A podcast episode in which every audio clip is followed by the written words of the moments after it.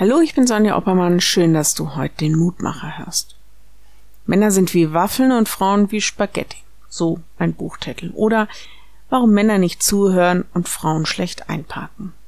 In den Büchern geht es um Männer und Frauen und um unser Miteinander.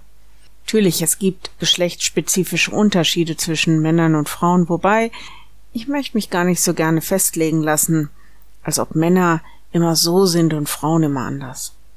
Ja, ich glaube, es gibt Unterschiede schon allein aus dem Grund, weil Gott uns geschaffen hat, damit wir uns ergänzen.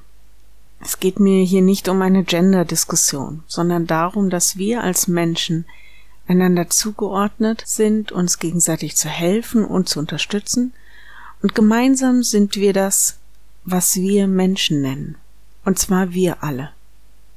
In der Losung heißt es heute, Gott schuf den Menschen zu seinem Bild. Zum Bilde Gottes schuf er ihn und schuf sie als Mann und Frau. 1. Mose 1, 27. Gemeinsam und im Zusammenspiel sollen wir Gottes Wesen für diese Welt widerspiegeln.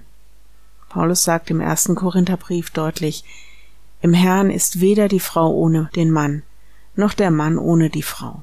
Denn wie die Frau von dem Mann, so ist auch der Mann durch die Frau, aber alles von Gott. 1. Korinther 11. Also es gibt keine Vorrangstellung des einen gegenüber dem anderen, schon gar nicht bei einem Herrn, der die Grenzen überschreitet und uns alle ohne Unterschied liebt.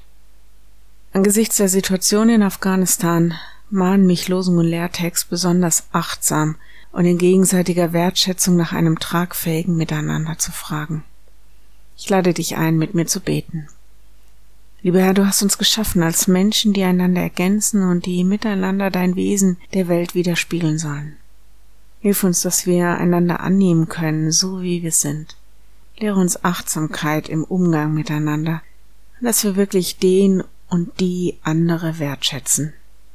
Wir bitten dich besonders für die Frauen und Mädchen in Afghanistan, überhaupt weltweit, deren Rechte mit Füßen getreten werden und deren Leben gefährdet ist.